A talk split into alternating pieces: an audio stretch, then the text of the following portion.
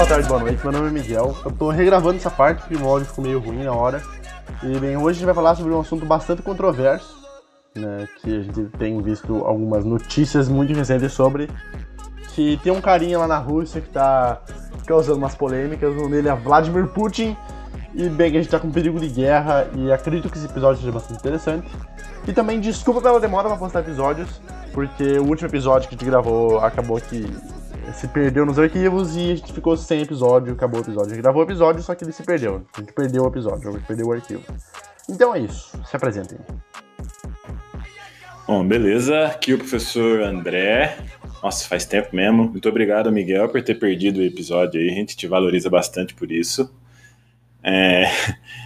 Então hoje voltamos a gravar sobre um assunto aí que a gente chama né, no jornalismo de pauta quente, ou seja, geopolítica, ali, o avanço da Rússia sobre a Ucrânia, ali, relembrando ali o Pacto de Varsóvia. É... E é o seguinte, Slovo Nevorobei Vilit Nepomayeshi. Para quem não manja de... Do céu, o que, que é isso? Para quem não manja de russo, como eu, que sou fluente em russo, é, quer dizer como a palavra é prata, o silêncio é ouro. É isso aí, é um provérbio russo. Fazer uma gracinha para começar, né, para dar aquela quebrada. É isso aí. Então, boa tarde, gente. É, ou boa noite, ou bom dia, não interessa a hora que você tá ouvindo. Meu nome é Laura. Bem, acho que eu tô mais de dois meses sem gravar, tô enferrujada. E eu queria começar esse episódio com uma pergunta, que ao longo do, do episódio vocês vão ver que isso vai se desenrolar. Você imagina que pode existir campos de concentração em pleno 2022? Oi, gente, Cássia aqui falando com vocês. Acho que faz mó tempão que a gente não grava, então eu também tô enferrujado. Mas a gente vai voltando a aprender como falar com o Discord. Bom, falta só eu. Oi, gente, eu sou Maria, aparecendo mais uma vez aqui. Eu espero conseguir contribuir bastante para esse episódio.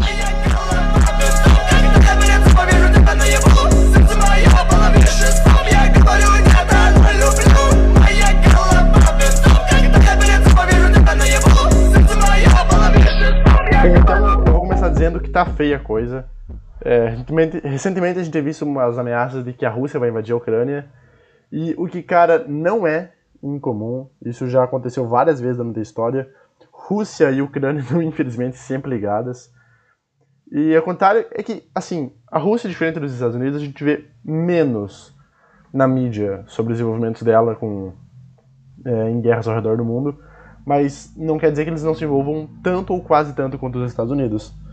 É, por exemplo, eles estão sempre envolvidos em guerras no Oriente Médio, na Ásia Central, assim como os Estados Unidos. Na própria guerra da Síria eles estavam envolvidos, no próprio golpe de Estado que foi dado na Afeganistão eles também estavam envolvidos.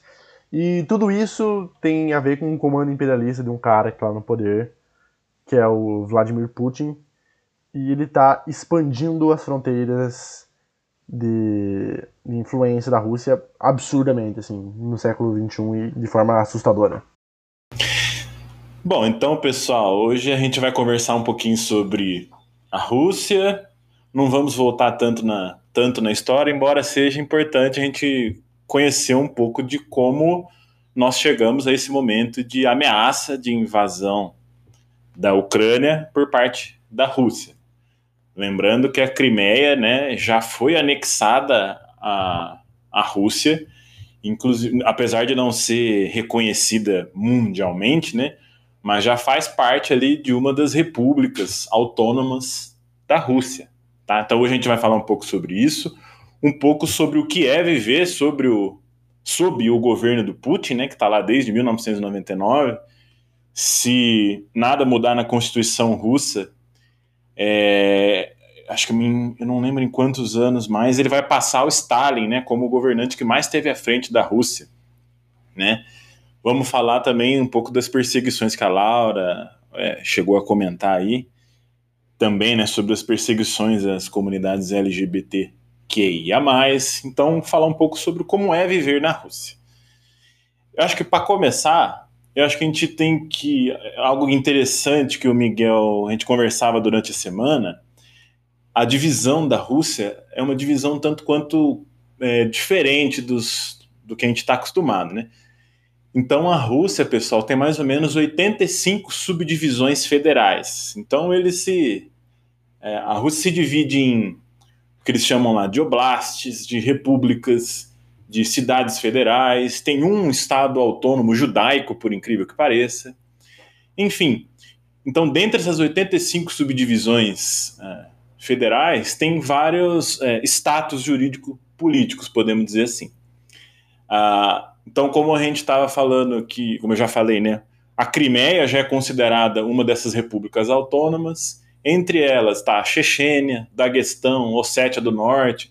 Em geral, foram os locais onde a gente já viu atentados terroristas, né, gente morrendo pra caramba. Depois a gente vai falar um pouco sobre a questão da Chechênia e da, da Ossétia do Norte aí bem rapidamente. É, as cidades federais são três, né? São Moscou, São Petersburgo e a recém-anexada Sebastopol, né? Também que foi importante lá no dia D, né? Na, na Segunda Guerra. Então, pessoal, se a gente for parar agora e olhar no mapa ali, a gente já vai perceber que essa parte da Crimeia é importantíssima para a Rússia, é, porque dá uma saída para a Rússia para o mar Mediterrâneo ali, né? E apesar de a gente imaginar a Rússia como algo gigantesco, eles não têm saída ou tem muito pouco, uma porção do território muito pequena é destinar, é, a Rússia consegue exportar os seus produtos é, num, numa área que não esteja congelada ou que não tenha alguma dificuldade logística. Então, a saída ali pelo Mediterrâneo, né, passando ali pelo Estreito de Bósforo e Dardanelas ali na Turquia, dá uma saída é, para a Rússia importantíssima. Fora a questão do petróleo né, e geopolítica também, né?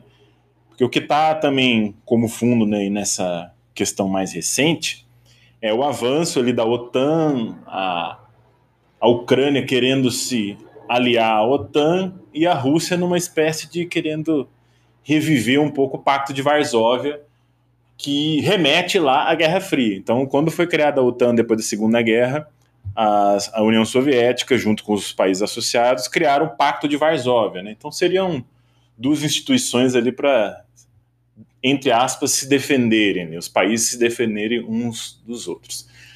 Então, eu falei que não queria voltar muito na história, mas pelo menos até a, a Segunda Guerra a gente tem que voltar. Né? Então, aí a gente já entende um pouquinho do porquê é, esse objetivo do Putin e da Rússia de hoje, se olhar né, lá para a Ucrânia. É, essa questão das unidades federativas da Rússia é bastante interessante porque foi uma coisa que foi criada ali, foi criada ali logo depois que acabou a União Soviética, durante o governo do primeiro, do primeiro, primeiro cara, na verdade o cara que fez a União, que estava no poder quando a União Soviética se desenvolveu, né, que era o Mikhail Gorbachev. E daí foram criadas esses vários tipos de unidades federativas. E para quem não entendeu, unidade federativa, imagina no Brasil, é como se fossem os estados. Aqui no Brasil a gente tem 25 estados e um distrito federal. Que dá para considerar tudo como estado, meio que dá na mesma. Só que lá na Rússia é diferente. Você tem que pensar que a Rússia é um país gigantesco, dá duas vezes o Brasil, sem exagero. A Rússia tem o tamanho da América do Sul. O tamanho da América do Sul. Ok, é um país menos populoso que o Brasil, sim, bem menos populoso, porém, pelo fato das distâncias, a Rússia também é um país com muita, mas muita variação étnica. Mais do que vocês conseguem imaginar. Muitas dessas etnias que estão localizadas em lugares específicos da Rússia têm uma unidade federativa própria, que são as repúblicas. Ou seja, digamos que é um país dentro da Rússia. Eles têm um hino, eles têm uma constituição se não me engano, tem uns parâmetros, tipo, não pode ser muito diferente da Constituição Russa, tem que ter alguns pontos específicos da Constituição Russa. Eles não têm, não podem ter próprio exército, até onde eu sei. Enfim, existem vários. E por incrível que pareça, como o André falou, existe um oblast judaico que deve morar três pessoas, porque aquilo lá fica no meio da Sibéria, na fronteira com a Mongólia, que não faz o menor sentido. Tem pessoas judaicas ali. Enfim. E meio que o Putin, nos últimos anos, tem tirado liberdade dessas repúblicas, dessas subrepúblicas na, na Rússia é, porque, bem, um imperador, como ele é, né? A própria BBC News já chamou ele de czar russo, novo czar russo, porque ele é literalmente o líder de um império, a Rússia é um império hoje em dia, que está querendo aniquilar essas, essas subrepúblicas e nelas existe muita repressão, principalmente naquelas que, se querem, que querem se separar. E além de separatismo, antisseparatista, o Putin também é anexista, não sei se posso chamar assim. Ele, que, ele tem várias ganas de anexar vários territórios ao redor da Rússia. E aí a gente chega na questão da Ucrânia, que está correndo risco de ser invadida pela Rússia. Então, pessoal, tem uma expressão que o tem um historiador que chama Felipe Figueiredo que participa lá do uh, produz né, alguns vídeos lá para o Jovem Nerd que ele tem um dos vídeos deles ele fala que uma série de conflitos ficaram congelados quando uh, enquanto os países estavam junto lá com a União Soviética, né? Então a questão da Ucrânia é um deles, porque quando da formação da União Soviética, a Ucrânia faz parte ali, né, da, da União, é um dos 15 países, né, que fazia, faziam parte da União Soviética. E por questões logísticas ali, administrativas, naquele momento, né, a, a Ucrânia, junto com a Rússia, né, faziam parte das repúblicas soviéticas. E naquele momento ninguém se preocupava muito com a questão da Ucrânia, né? E aí quando, né, uma série de por uma série de fatores que a gente não vai aprofundar muito, né? Em 88 tem a queda do Muro de Berlim. Em 91, né, o Miguel falou aí do Gorbachev, que já preparava uma abertura política para o mundo capitalista. É, você tem os países bálticos lá, né? Lituânia, Estônia e Letônia, que já declaram a independência da União Soviética. Você tem a Geórgia, que também é, também busca sua independência. É, a Ucrânia faz o mesmo. Né? É, e nesse ponto, durante a União Soviética, a Crimeia ficava na Ucrânia. Então a União Soviética, beleza, ó, a Crimeia está dentro da Ucrânia, somos todos União Soviética, beleza. Quando cai a União Soviética, né, as 15 repúblicas formam lá a Comunidade dos Estados Independentes, e depois nem a Comunidade dos Estados Independentes consegue permanecer, vai meio que cada um para o seu canto, só que a Ucrânia vai para o canto dela e leva a Crimeia. Né? E a Rússia, né, depois a gente vai ver, a Rússia passa por um período de fome, né? Forte, ele 98, 99, ali, né? Quando chega o Putin, inclusive é algo que o Gorbachev, o, o Boris Yeltsin, né, que foi o presidente da Rússia depois que a União Soviética caiu, e eles mesmos ali admitem que aquele período foi um dos piores, que eles não conseguiram fazer a transição. Então o Putin emerge dessa condição de pobreza extrema que a Rússia tinha. E aí quando a Ucrânia consegue a sua independência, ela leva a Crimeia junto. E a Rússia começa, bom, é estranho, né? E agora? Perdi a Crimeia e etnicamente a Crimeia, é, a, a maioria da população é russa. Então, olha o tamanho do problema. Eu, deixa eu falar uma parada. Essa questão da Crimeia, eu, eu tenho assim, minhas dúvidas, para falar a verdade. Porque durante a época de Stalin, existiu literalmente um. Como é que eu posso dizer? Um exílio em massa de uma etnia inteira que existia na Crimeia. Que são os tártaros, uma região ali do Oriente, sabe, próximo ao Mar Cáspio, que estavam muito ali na, na, região da Crimeia e depois eles foram expulsos durante o governo da União Soviética. E também, ao mesmo tempo, teve muita imigração russa, de etnia dos russos, para a Crimeia justamente para trabalhar em petróleo e gás natural. Então eu não sei. Eu suspeito que talvez, há um tempo atrás, a etnia lá era majoritariamente nativa ucraniana, não russa. Eu acho que isso daí foi talvez. Não sei, cara, mas parece que é uma terra originalmente da, da Ucrânia, entende? Não, eu concordo contigo. Eu quis dizer dar, dar um panorama só atualmente, né? Atualmente, a maioria dos que vivem por esses fatores que você falou aí, né? É, a maioria etnicamente é russa, mas é uma região, né? Que estou tentando lembrar o nome, que é uma região em comum com da Ucria, da Hungria, Hungria não, da Ucrânia, da Bielorrússia e da Rússia né, chamava acho que Rus de Kiev, né? Kiev é a capital, a atual capital da Ucrânia, né? Então era uma região que reunia os povos eslavos ali na, né, durante boa parte da Idade Média ali, né? Então, é, vamos supor, vamos pensar que é um ancestral em comum, vamos dizer assim, do que vai ser depois o Estado ucraniano, da Bielorrússia e da Rússia. Então, de fato, você tem várias etnias ali originalmente, atualmente, em função disso que você explicou, né, da, durante o período de Guerra Fria, e sim, a gente chega à atual composição da população de hoje, aí sim é da de maioria russa, né? É, e aí, só para dar uma resumida no, na questão, né? Uh, em 2013, né, existia um governo ucraniano que era aliado a Moscou, né? Era o Viktor Yanukovych.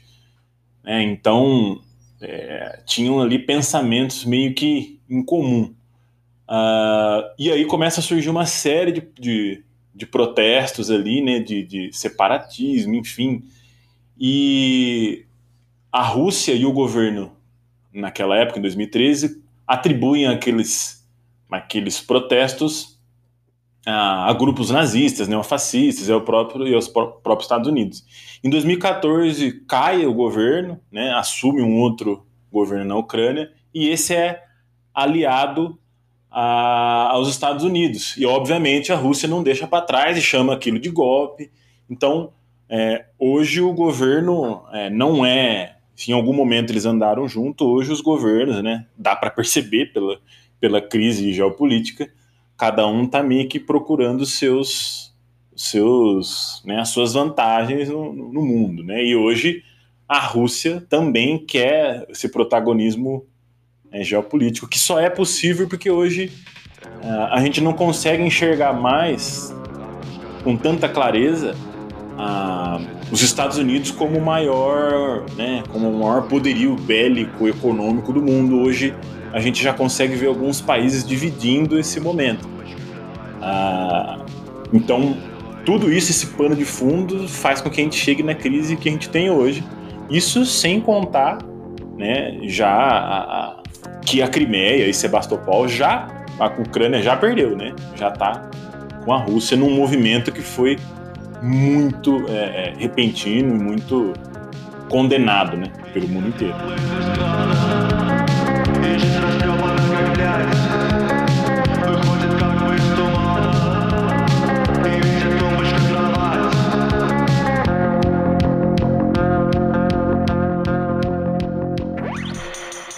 A real, cara, é que o Putin ele é um cara que tá faz um tempo querendo é, querendo a Ucrânia.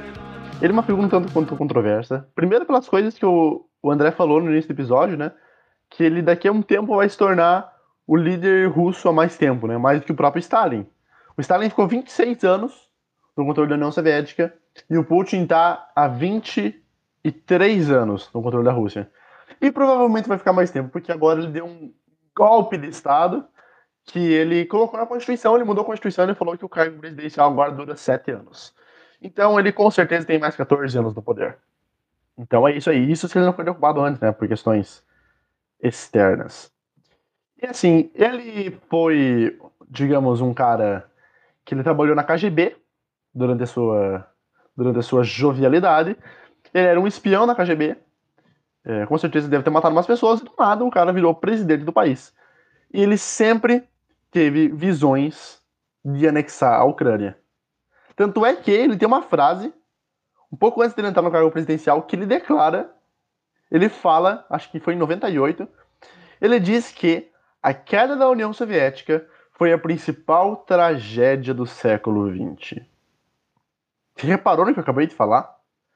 O Vladimir Putin falou que a pior coisa que aconteceu no século XX foi a queda da União Soviética. Isso contando Primeira, Segunda Guerra Mundial, Holodomor, Holocausto, bomba de Hiroshima, bomba de Nagasaki, invasão a Pearl Harbor. Então eu nem posso falar para vocês o quanto esse, essa afirmação é esquisita. E aí que tá.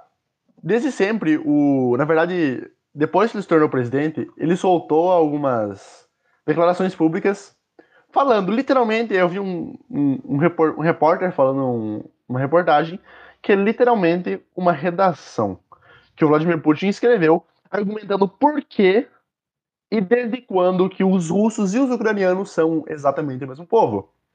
Falando que eles são o mesmo país que estão apenas separados por uma fronteira imaginária, que são a fronteira entre a Ucrânia e a Rússia. E isso tem servido de argumento para a Rússia para servir de argumento, não. Para a Rússia, não. Façam que o Putin queira a Rússia, a, a Ucrânia, desde sempre. E, bom, essa, isso que o André falou, né? Esse, digamos, golpe que o Putin disse que a Ucrânia deu serviu para ele de argumento para invadir a Crimeia e agora ele está usando estratégias parecidas também para invadir o leste da, da Ucrânia. Porque, assim, a Ucrânia eles têm um movimento separatista, ele tem um, eles têm um grupo armado que defende que a Ucrânia faz parte da Rússia, sim. Não é a maioria, mas existe um grupo de pessoas que falam, que argumentam isso. E acabou que a Rússia está financiando armas para eles, e eles se concentraram na, front na fronteira leste da Ucrânia com a Rússia, e eles tomaram um pedaço de terra lá. E a Rússia está se preparando para invadir. Ah, mas a Rússia agora está falando que é só um exercício militar. Beleza, mas existem 100 mil pessoas na fronteira com a Ucrânia. Isso é para o quê? Exercício militar para 100 mil pessoas? Isso não existe, cara. Isso literalmente não existe. E daí acontece que a União Europeia, os Estados Unidos, a OTAN, começou a indagar a Rússia sobre esses exercícios militares, sobre esses movimentos políticos que eles estão fazendo, se preparando para invadir a Ucrânia. É, principalmente, um dos argumentos que eles usaram é falando que a Ucrânia está reprimindo esses separatistas, né, pró-Rússia, e também, baseado nesse argumento do Putin, de que são o mesmo povo, ele está falando que a Ucrânia, como é que eu posso dizer, está impedindo que um povo tenha sua liberdade. Ele está argumentando que a Rússia vai trazer liberdade para os ucranianos que finalmente vão se tornar russos de novo.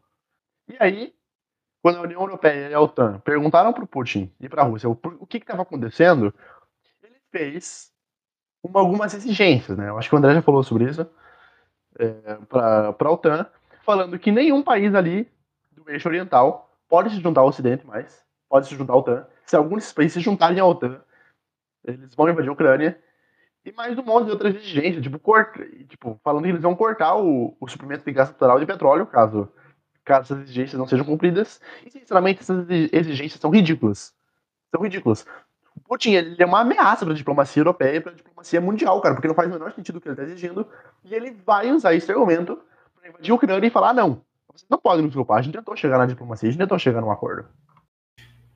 É, e o Putin, ele também, ele tá meio ele tem uma ideia meio do pan-eslavismo lá também, né? É, dos povos eslavos, de juntar todo mundo. Eu acho que ele acho que ele se baseia muito nesse argumento, né, de desse ancestral em comum ali, né, do, da Rússia de da, não é Rússia de Kiev, né, da Rus de Kiev, né, que era um território ali onde eles se reuniam e hoje ele sob esse argumento ele está movimentando as tropas, mobilizando, né, e só lembrando que também na ocasião lá da do referendo em que a população decidiu, 80% da população votou que queria que a Crimeia fizesse parte da Rússia. Aí tem o outro lado também, né? Os Estados Unidos alegam que esse referendo foi feito sob ocupação militar, né?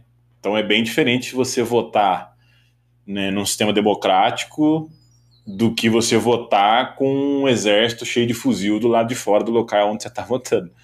É, então faz sentido também. Então por isso essa grande aprovação lá de, no, no momento da ocupação da, da Crimeia.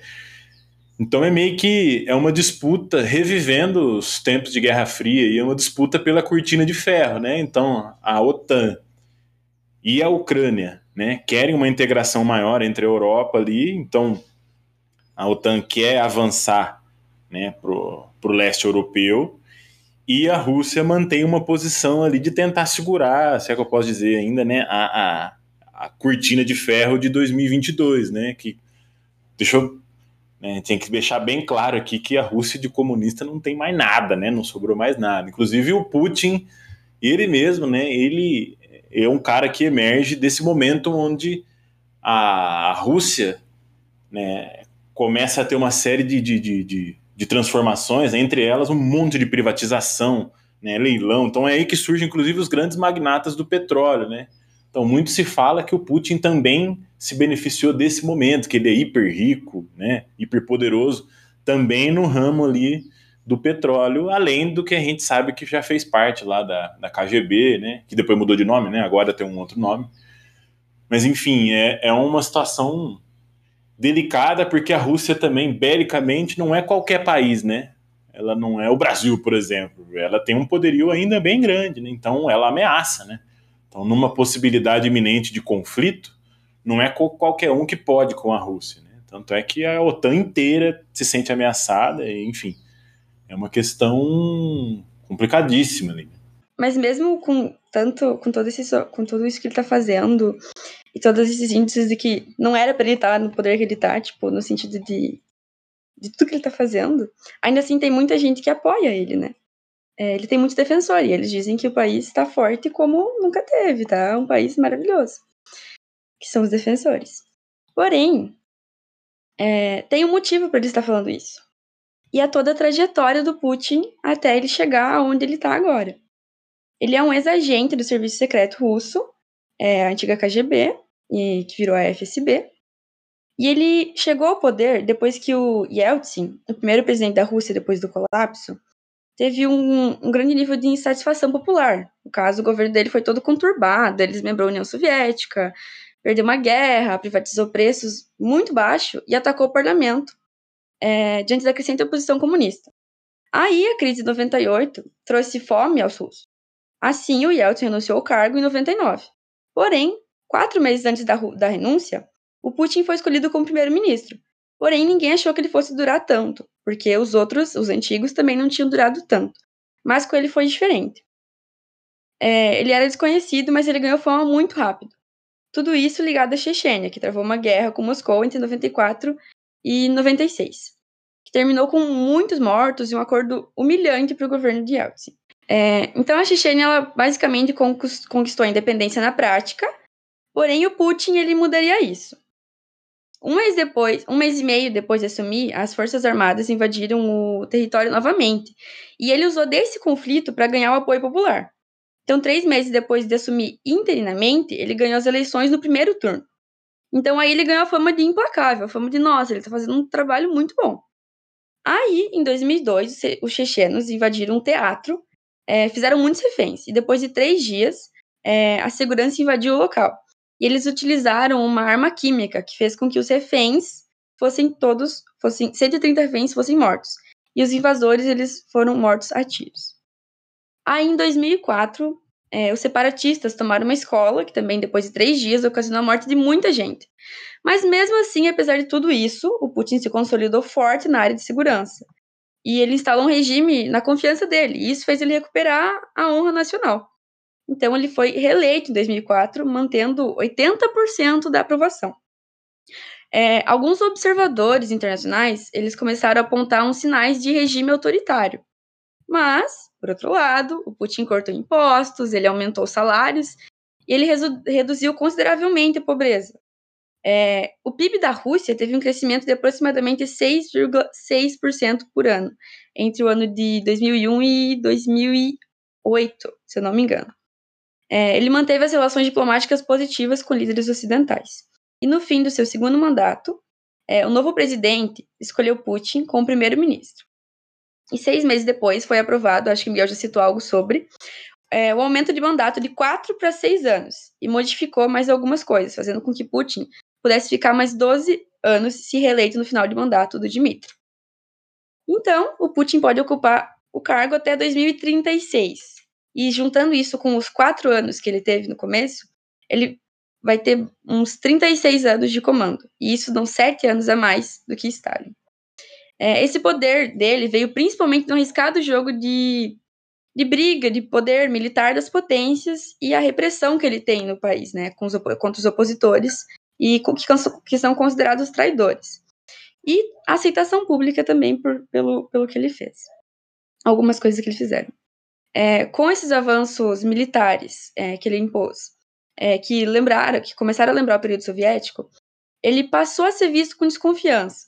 E aí a situação piora quando o líder da oposição, russa Alexander, se eu não me engano é esse o nome dele, ele morreu de envenenamento por polônio. E isso elevou a suspeita do envolvimento do serviço secreto. Afinal, o polônio é muito difícil de ser comercializado porque ele é radioativo. É, misteriosamente ele. Nossa, misteriosamente encontrado. ele foi envenenado por polônio, que é muito difícil de ser comercializado. E é claro é. que eles negaram tudo, né? Falando que não foram eles, que não teve nenhum envolvimento e tudo. É... Isso aconteceu no final de dois... no Reino Unido de 2006. Aí, em 2018, mais recente, outro agente e a filha deles que acho que é isso que o Miguel estava citando, foram vítimas de envenenamento e quase morreram também. E, obviamente, o governo também negou envolvimento. É, além desses casos, tiveram muitos outros onde o governo foi acusado, só que foram casos de gente que não tinha tanto poder assim para fazer alguma reclamação, tipo jornalista, pessoas que não estavam tão alto na sociedade assim, para ter um, um poder para acusar ele e provar isso, comprovar. É, então, Putin criou atrito com milionários que fizeram fortuna nas privatizações das estatais russas, promovidas por Yeltsin e julgadas por Putin pelo preço de venda muito baixo. Então, a movimentação russa, russa no, leste, no leste da Ucrânia, 2014, que nem já foi citado, é, meio que azedou as relações diplomáticas é, ocidentais com Putin. E, porém, a anexação da Crimeia levou Putin a picos de popularidade nas pesquisas de opiniões. Então, isso fez com que ele voltasse a ter uma aceitação do, do povo. Ele está no comando há mais de 20 anos. É, quem critica diz que a Rússia se tornou mais autoritária, com menos direito e liberdade democrática. E quem defende diz que o país está forte como nunca. A real é que, cara, o Putin é um fascista. Eu tava conversando com o André esses dias aí, justamente sobre o roteiro do episódio, e eu falei o, o seguinte: o Putin é uma, uma versão do Bolsonaro, só que extremamente inteligente. A real é que o cara, ele tem um, conhecimento, parece, de governar um país, de geopolítica, que chega a ser absurdo, cara. Ele realmente está manipulando tudo que está acontecendo ali na Europa, na Europa Oriental e na Ásia Central pelo comando dele. Parece que existe uma nova União Soviética pelo comando do Putin. As relações que eles têm, sabe, tanto de diplomacia, de amizade, quanto de imposição de poder sobre esses países, dessas regiões, é louco, cara. Ele tá estendendo o poder dele demais. E eu digo que ele é um fascista porque, cara, ok, ele não é o ditador da Rússia. Porém, ele comanda tudo. O próprio Alexei Navalny, que é um. Literalmente o cara é um youtuber. E é um, esse cara devia ter citado ele no episódio do, do cyberativismo que a gente fez há um tempão atrás. Porém, não deu, porque não deu tempo, lembro disso até hoje. Ele é um youtuber russo que faz vídeos sobre o governo, o governo do Putin, expondo coisas que ele descobriu. Ele literalmente é um investigador que posta as coisas no YouTube. E esse cara foi que foi envenenado, num, num, dentro de um avião. E depois não sabiam o que estava acontecendo, aí eles descobriram que ele foi envenenado com um veneno que era usado pela KGB para assassinar espiões e agentes duplos na época da União Soviética. Coincidência, coincidência. Ah, não, claro, porque tipo, é muito fácil ter acesso a venenos da serviço secreto russo, né? Com certeza. E daí Putin tá impondo poder, ele tá ficando há mais de 20 anos o governo da Rússia, o cara praticamente manda lá faz muito tempo. E ele cria essa imagem de que ele é um ótimo líder, porque, de fato, cara, por um argumento fascista, ele tá, fascista, ele tá fazendo a Rússia ficar grande de novo. Depois de ter se desmembrado da União Soviética, a Rússia ficou um país pequenininho, invisível, entendeu? Até, ele chegar, até ela chegar no ponto onde está hoje. E chega a ser absurdo também, outra coisa, o conhecimento de manejamento econômico do Putin. Eu estou elogiando o cara aqui, mas na real, né? Gente, eu tô, só estou falando sobre como e questionando como que ele chega nesses pontos de comandar a Rússia, porque o, tem o segundo melhor exército do mundo, né? Maior, com mais armas, tudo mais. Claro que muito disso foi herdado da União Soviética, na época onde, onde eles eram muito ricos. É o segundo maior exército do mundo, e eles têm um PIB per capita e um IDH razoavelmente melhor do que o do Brasil, mas vocês entenderam, né? Para você ter um exército tão grande, tão poderoso, você precisa manter manutenção com isso, mesmo que você ganhe tudo de graça. Você precisa pagar soldados, você precisa comprar combustível para os aviões, combustível para os submarinos, para os navios, para os carros, para os tanques. Isso custa caro. Precisa de gente que está lá consertando, trabalhando no exército. Enfim. E aí que tá. Ele na, na visão do fascista, ele tá fazendo a Rússia, Rússia grande novamente. Sim. E por isso que ele tem tanta aprovação na Rússia. Só que esse cara, o Alexei Navalny, ele tava mudando isso, até que ele foi envenenado, foi pra Alemanha, ele foi tratado, e aí ele fez um documentário que tá no YouTube. Vão lá assistir. Eu acho que a primeira coisa que aparece quando você pesquisa Alexei Navalny no, no YouTube é esse documentário, só expondo o governo russo. Ele realmente faz uma sátira, ele ridiculariza o Putin. Os vídeos que eu assisti, né, sobre no documentário que eu assisti sobre o Alexei Navalny, ele fala que ele é o cara que o Putin mais teme, porque ele é a única pessoa que pode revoltar o povo contra o governo. E é aí que o Putin tem medo. Porque ele não é um ditador, ele não tem controle sobre tudo. Por isso que se o povo se rebela, existe chance dele cair. também existe chance de implantar uma ditadura e, e dane-se, né?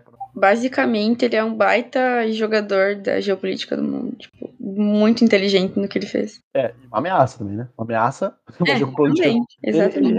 Realmente não, não dá vantagem pra ninguém. Não tem nenhuma pessoa que tá se dando bem se metendo com a Rússia, né? exceto a China. O fato do Putin ser uma pessoa muito inteligente nessas estratégias dele, a gente pode ver nisso na campanha de, reelei- é, campanha de eleição que teve em 2018. Que as eleições foram em março de 2018. É, ninguém sabe o que, que foi, quem que fez esse vídeo, mas teve vários atores profissionais e tudo que fizeram parte desse vídeo.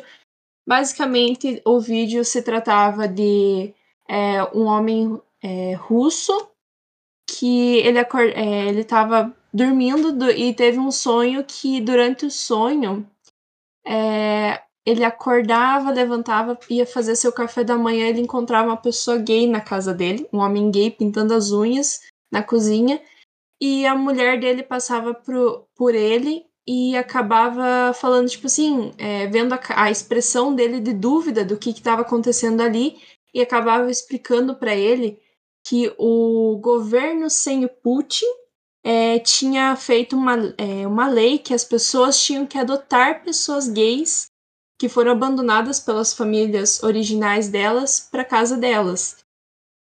E daí o cara é, se assusta com isso e acorda do sonho dele e ele olha pro lado, para a mulher dele que estava ao lado dele na cama e fala: é, não podemos adiar mais, é, temos que votar antes que seja tarde demais. Tarde demais, basicamente, tarde demais para que eles não consigam reverter essa situação de pessoas gays estarem é, liberadas no convívio com a sociedade, sabe?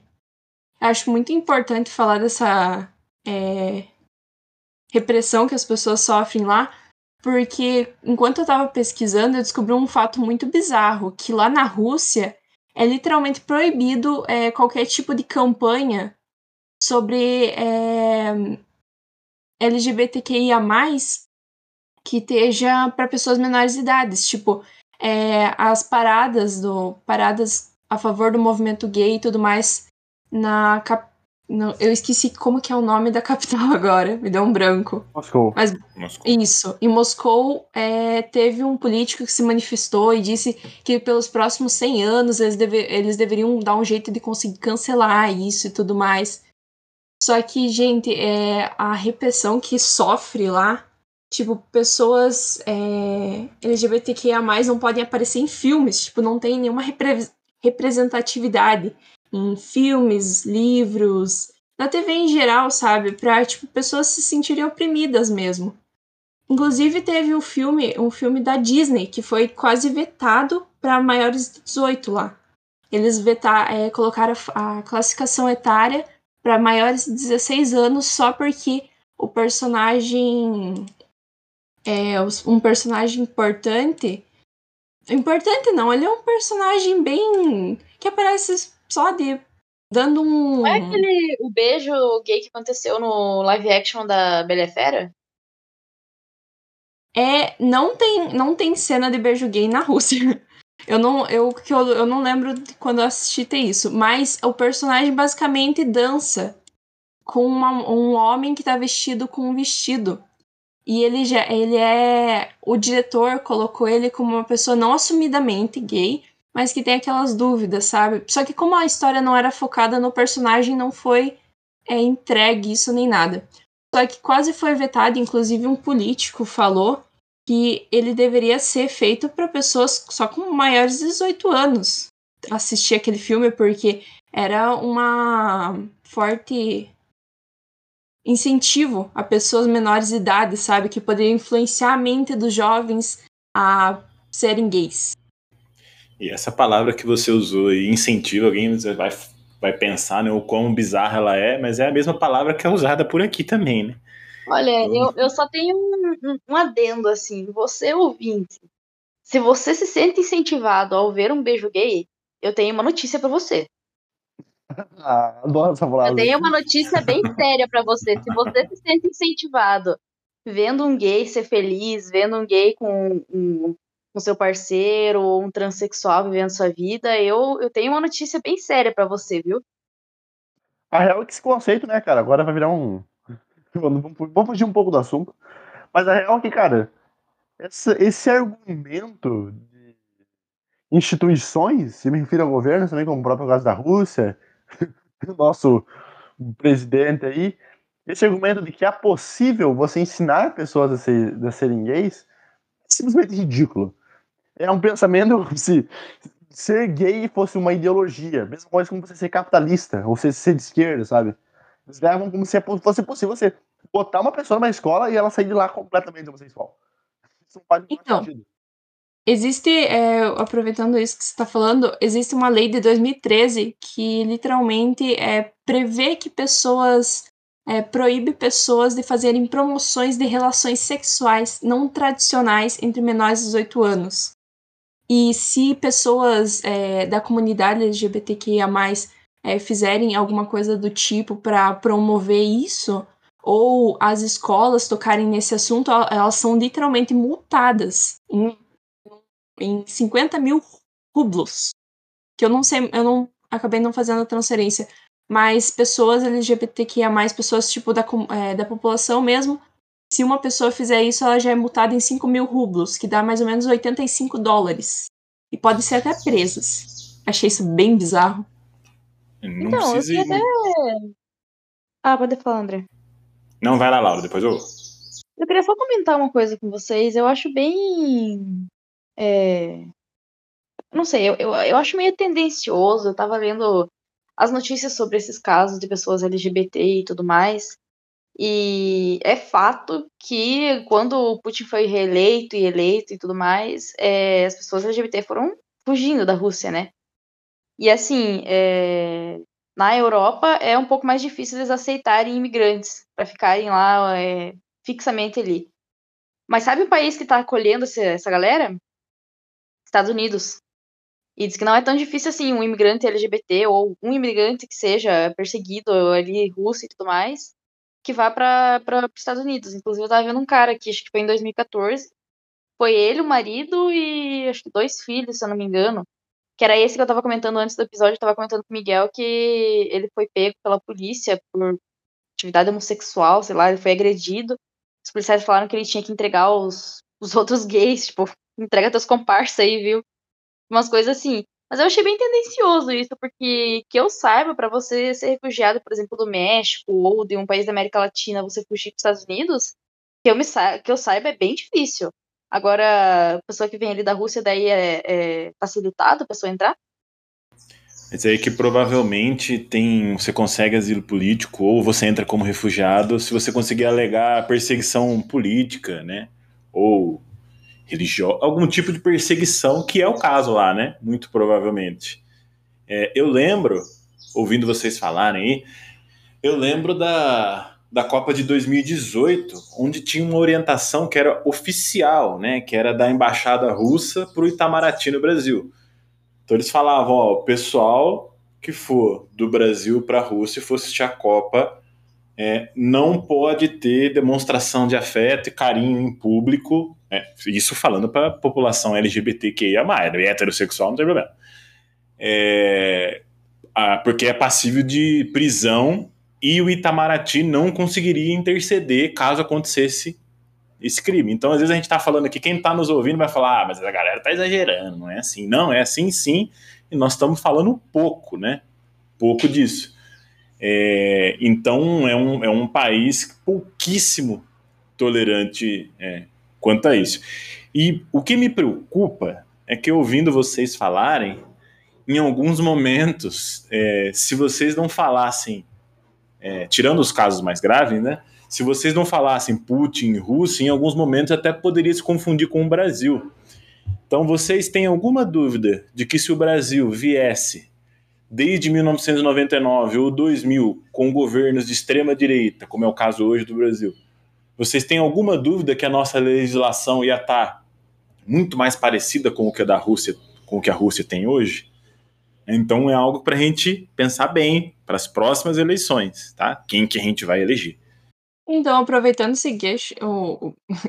ai Deus, é, esse, esse gancho de política e tudo mais, eu acho. Eu tava pesquisando e eu achei um, um membro do parlamento que ele apoiou as mudanças na, na Constituição da Rússia e que ele diz que é uma fortaleza, é, que a Rússia é uma fortaleza do tradicionalismo e que ele não concorda com as influências estrangeiras decadentes que estão sendo transmitidas lá para a Rússia e que ele tá, ele acha certo que o pessoal se isole disso.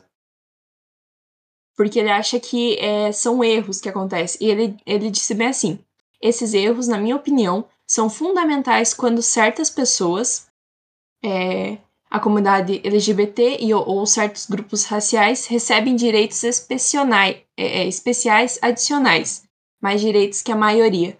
Basicamente, ele estava falando daquela situação que a gente sempre comenta de equidade, né? Que, tipo assim, pessoas, por exemplo, negras que às vezes recebem esses negócios de cotas e essas coisas, ele acha errado isso. E a, a, gente começa a refletir, né? Uma pessoa com tanto poder e tudo mais, falar um negócio desses, você fica muito assustado. E se o mesmo presidente da Rússia fala isso, então a gente fica.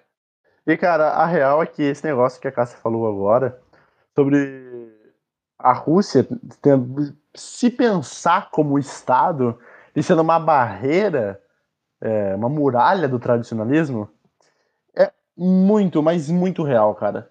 O Putin várias vezes já declarou, tanto em documentos, não só o Putin, né, mas pessoas anexadas ao seu governo, que provavelmente são parelhas com as ideias do Putin, de falar que a Rússia é apenas um estado de defesa contra o Ocidente e que essas ideias modernistas aí contemporâneas não podem afetar a Rússia e estão afetando outros países da, da, da Europa Oriental que a Rússia não quer que aconteça, né?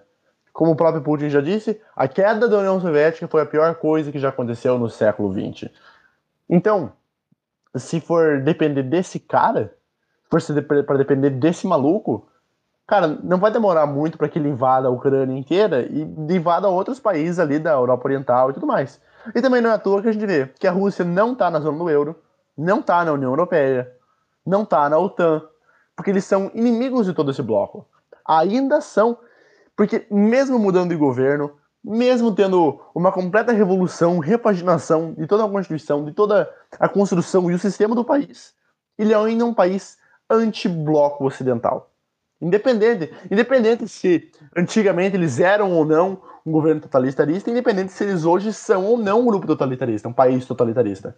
Eles ainda estão nessa vibe. E é por isso que eles invadiram a Crimeia, e é por isso que provavelmente eles vão invadir a Ucrânia. O que, o, que, o que é complicado é que a gente não sabe o que, que pega, cara.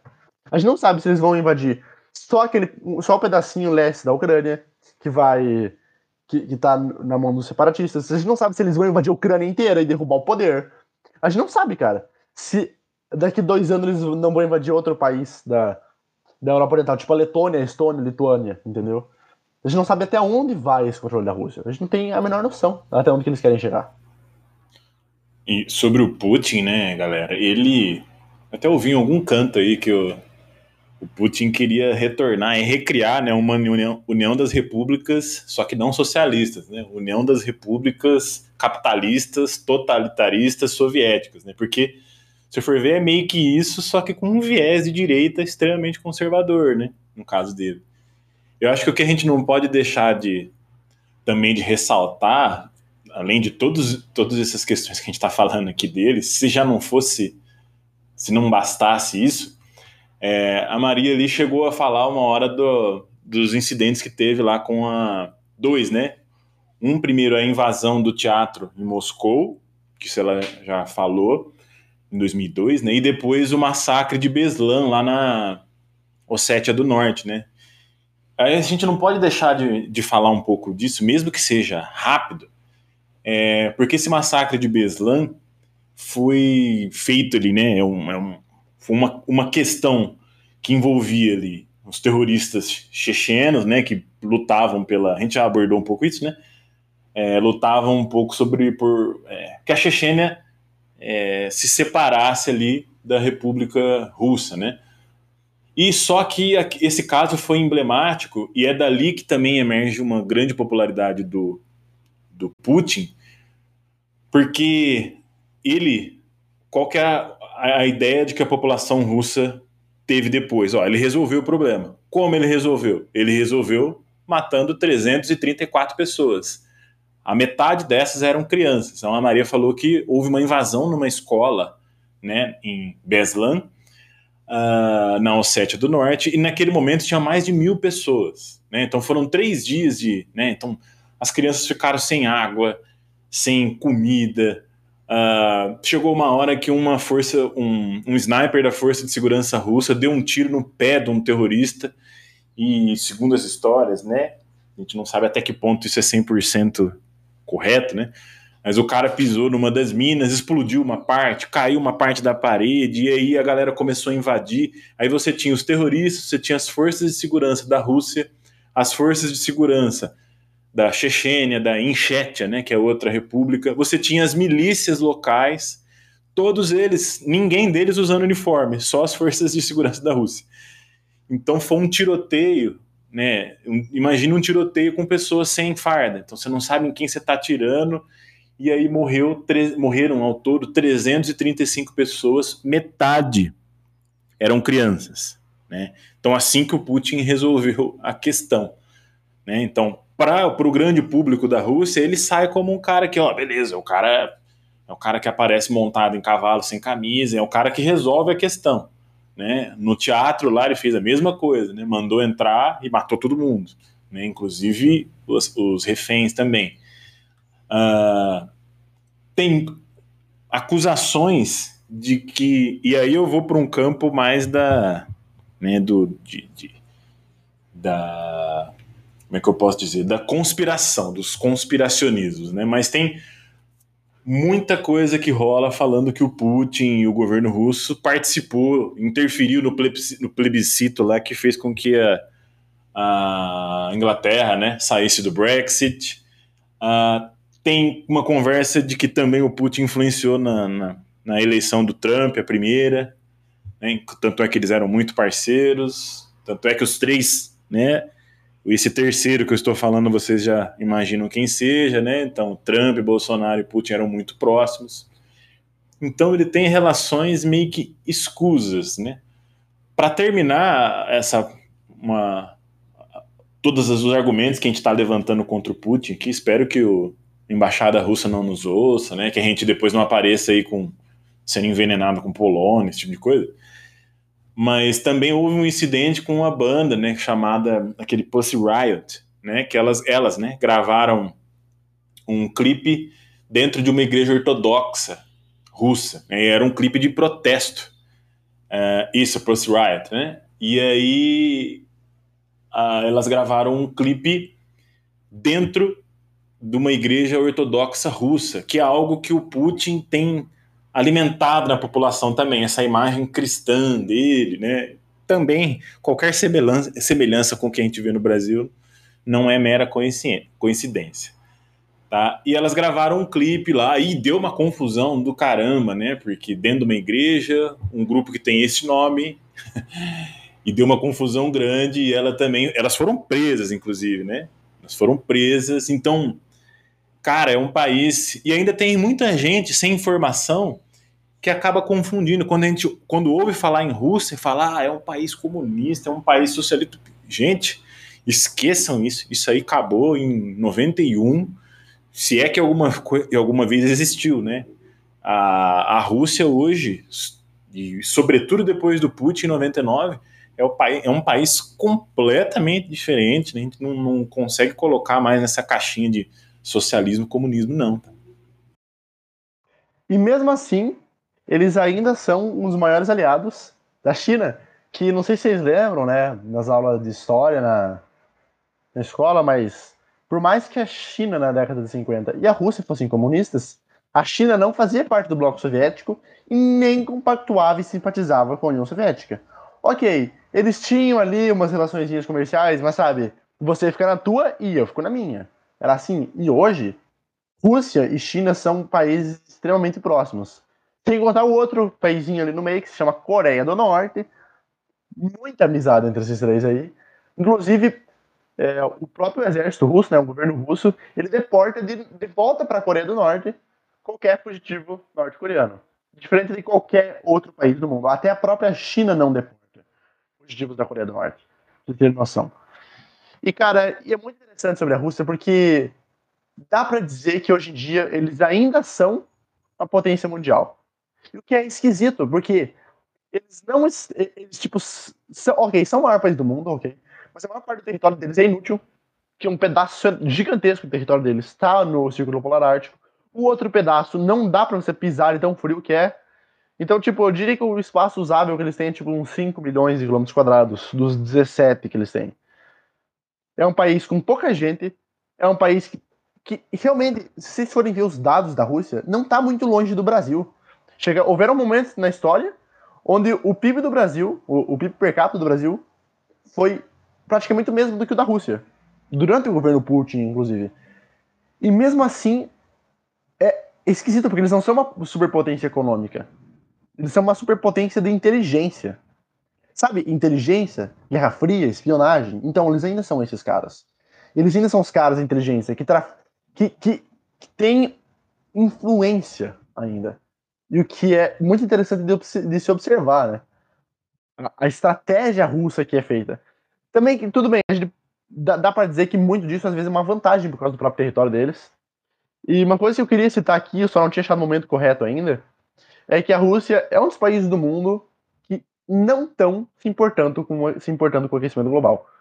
É, a Rússia é um país que a maior parte do Oceano Ártico fica próximo às costas da, da Rússia, né? E eles têm muito interesse nessa região. O Oceano Ártico, tipo, no futuro, pode virar uma das, uma das rotas tipo, de navios mais importantes do mundo. E eles não se importam com o crescimento global porque eles têm vantagem se o gelo derreter. Porque eles têm um oceano inteiro para eles, que é o Oceano Ártico.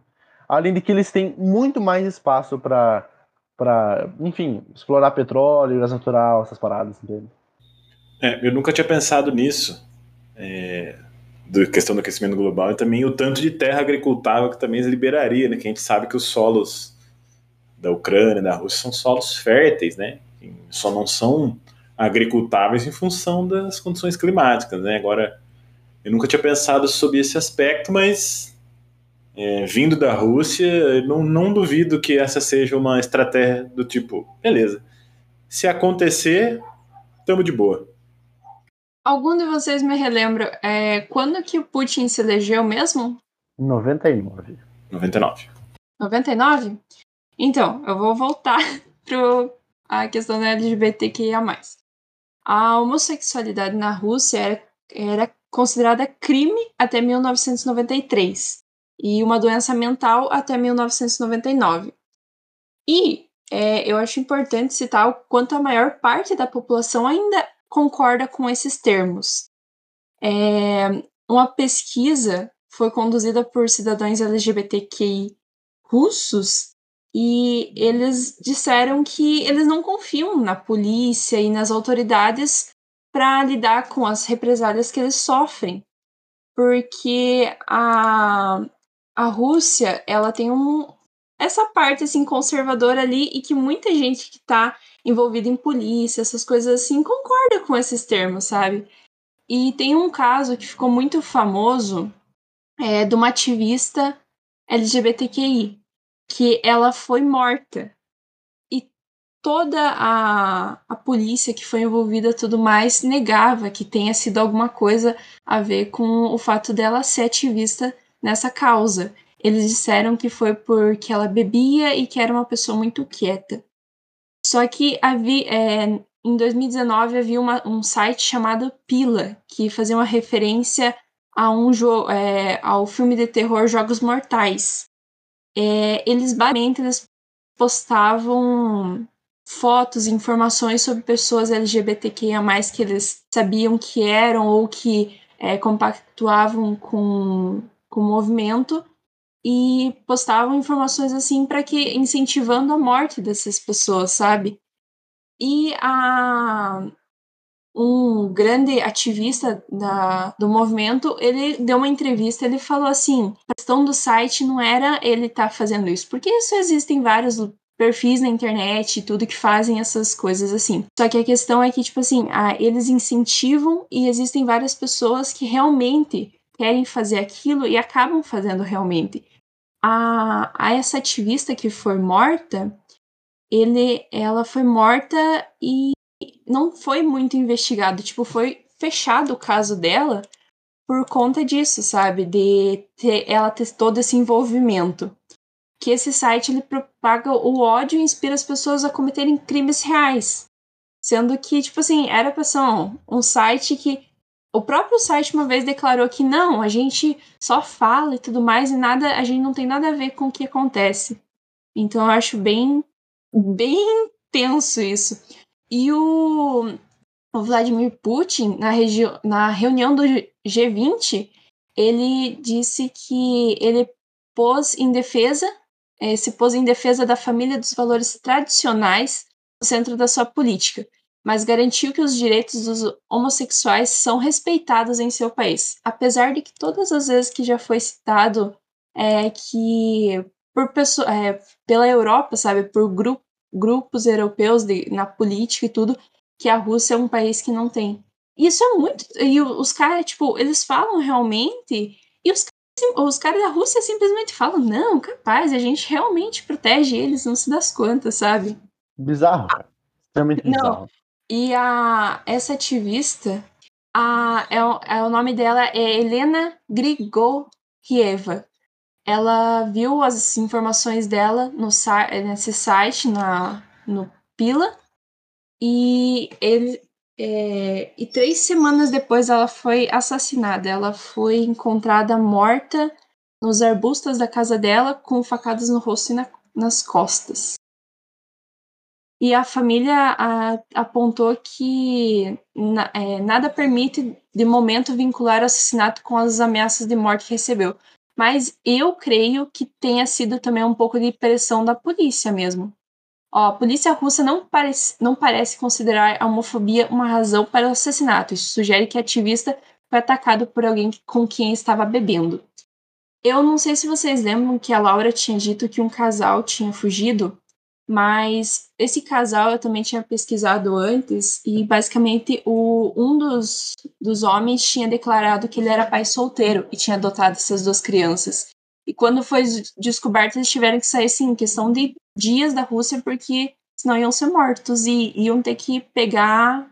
É, eles iam, ó, provavelmente a polícia e tudo ia bater na porta deles, pegar as crianças, e depois, obviamente, eles seriam mortos. Não pela polícia, entre aspas, né? Mas pelos apoiadores da, da causa anti-LGBT. Então, cara, tipo, você vê como é uma situação foda, né? Você tá numa, numa questão de tamanha repressão como é na Rússia, porque você não tem pra fugir. Tudo, tudo à sua volta é contra você. O próprio cara que eu falei lá, o Alexei Navalny, ele tinha muitos apoiadores, ok? Na Rússia fora, anti-Putin. Porém, ele, ele também era odiado pela população. As pessoas eram extremamente contra ele, entendeu? Então você não tem pra onde fugir, cara. Sabe? Ele, ele não, nunca teve pra onde fugir. Ele só conseguiu sair da Rússia porque ele conseguiu né, apoio internacional. Mas uma pessoa que está sendo perseguida por, por, ser, por ser gay, cara, sabe? É, isso é um negócio que eu sempre me, me pergunto. Se bem que né, me pergunto o André de hoje, né? Eu não sei o André de 30 anos atrás. Não, 30 anos atrás eu teria 6 anos, 7 anos. Então menos. É, o André de 20 anos, como é que eu pensaria? Mas não consigo entrar na minha cabeça o porquê das pessoas se importarem tanto do que com o que com o que as outras pessoas fazem, seja na sua intimidade, seja com demonstrações de carinho e afeto em público entre duas pessoas do mesmo sexo, enfim, pessoas. É, eu não entendo a transfo transfobia, homofobia, eu não, eu não consigo. É, quando eu tenho que conversar, quando eu tenho que argumentar de maneira agora que eu vi aqui, Miguel. Quando eu tenho que argumentar de maneira política, né, para não espalhar roda e falar umas, umas besteiras, é, não, não me vem na minha cabeça porque eu não consigo entender o porquê, né? As, as pessoas preferem, sei lá, um ambiente de raiva, de ódio, de, de arma, de dar tiro, do que duas pessoas demonstrarem carinho em público, né? E eu não sei, sinceramente, eu não, não sei de onde vem isso, né? E, e infelizmente, não é só no Brasil, né? A gente está abordando um episódio sobre a Rússia, começamos a falar da geopolítica da Rússia, né, dos movimentos, e não tem como a gente não passar por isso, né? Então, o que leva uma pessoa a apontar um grupo de pessoas do outro lado da rua e falar, ó, oh, tá vendo, essas pessoas aí não são heterossexuais, elas merecem menos do que eu. É uma sim, coisa bizarro. E uma coisa que eu acho engraçado é que até hoje não existe lei na Rússia contra a discriminação em relação à orientação sexual. E, tipo assim, as pessoas transgêneras podem mudar o gênero legalmente após eles fazerem a cirurgia de redesignação sexual, mas não, não tem, tipo, é, lei proibindo, sabe? Tipo, falando, defendendo essas pessoas. E a gente vê que o governo realmente, depois de tudo, é isso que a gente falou, a gente pode notar que o governo pouco se importa. Só que, tipo, você fica chocado que em, em pleno século XXI, a gente passando por é, todo esse contexto, já que de evolução que a gente passou, eu, eu, eu, como vivo numa bolha muito ainda fechada, apesar de, tipo, morar em cidade pequena, essas coisas, e ainda ter bastante esse conservadorismo, mas eu ainda fico muito chocada quando eu descubro certas coisas assim. E eu não vou conseguir me aprofundar muito sobre o tema que a Laura tinha falado dos campos de concentração, porque ela acabou, ela é, não me contou bem a história direito, mas é, pelo que ela tinha pesquisado, realmente existem campos de concentrações para pessoas gays. E então, tipo assim, você fica chocado com isso, com essas informações assim. Eu, eu espero assim que o pessoal que ouça, que ouviu esse episódio tenha refletido um pouco sobre tanto a questão da geopolítica quanto isso, essa homofobia e tudo mais que pessoas lá na Rússia ainda sofrem e pessoas no mundo inteiro. Então, acho que da minha parte por hoje foi isso. Espero que tenham gostado do episódio. Eu não consegui, acho que, falar muito bem, mas rele re relevamos e no próximo episódio prometo lidar melhor. Até mais, gente. Só lembrando, Cássia, Maria, Miguel e Laura, que já foi aqui, a gente está falando da Rússia aqui, mas quem mais mata a população LGBTQIA é o Brasil, né? Então a gente também poderia fazer um episódio só sobre o Brasil também, né? A gente está falando da Rússia, das leis, mas aqui a gente até tem um conjunto de leis que dá um mínimo amparo, no entanto, a gente nós somos o país que mais mata proporcionalmente, né? Então, é, de alguma forma, isso é, é péssimo, é terrível. Por outro lado, eu fico um pouco contente, fico bastante contente, porque a minha geração, a geração dos meus pais, a minha geração já é menos, a geração dos meus pais, dos meus avós, eram gerações muito mais obtusas quanto a isso, né? Era, né, ó, é aquele discurso comprado que a gente fez, que a gente já ouviu por aí, né? Deus fez homem e mulher, né, né, né? Então tem que respeitar isso. Então as gerações eram muito mais assim.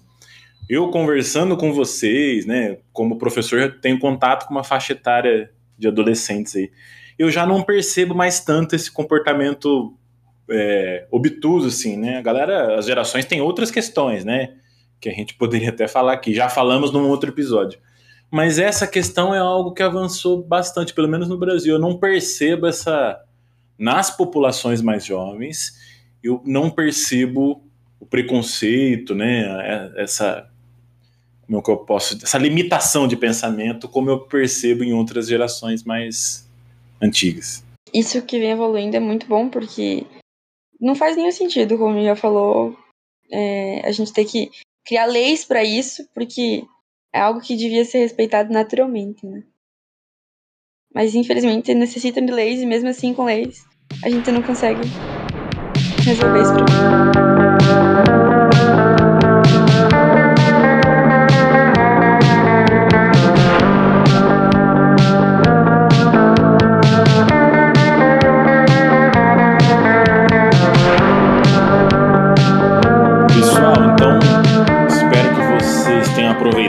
Essa volta aí do, do If Talk. Né? A gente já está com, com alguns outros temas aí mais ou menos preparados. Hoje a gente quis fazer um episódio assim, não quisemos voltar muito na história, então a gente passou um pouco rápido por algumas coisas e fechamos com os temas mais atuais aí.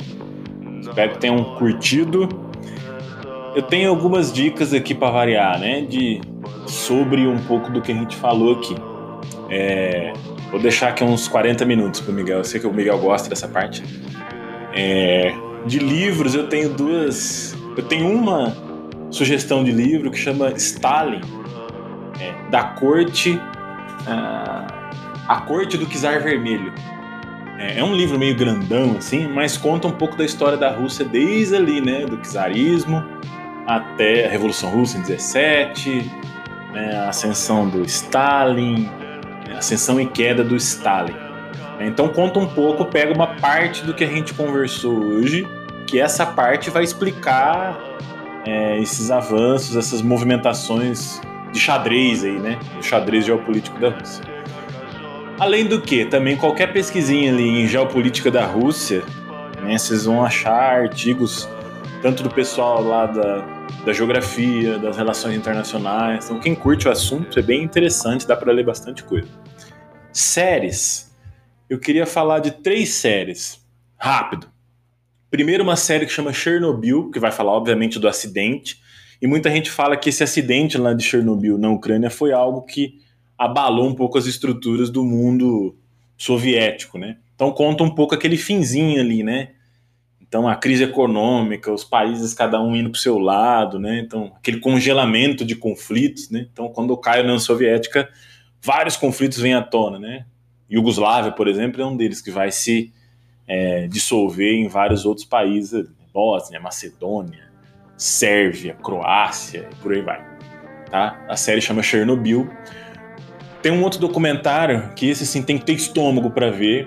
Eu falei um pouco da influência do possível influência do Putin nas eleições americanas, tem um documentário que chama Four Hours at the Capitol, que fala um pouco do 1 de janeiro de 2021, quando a, a corte americana ia ratificar a eleição do Biden. Então, aquela invasão do Capitólio, as mortes, o que aconteceu ali é um negócio assim que merece ser visto para que não seja repetido por essas bandas tupiniquins aqui. E o último, para fechar, como a gente falou muito de, da, das populações, das pessoas LGBTQIA, eu assisti um seriado na Amazon aí que chama Manhãs de Setembro, com a cantora Lineker, né? Cantora e atriz, né? E o, o, o seriado fala bastante da questão trans, né? na transfobia, enfim.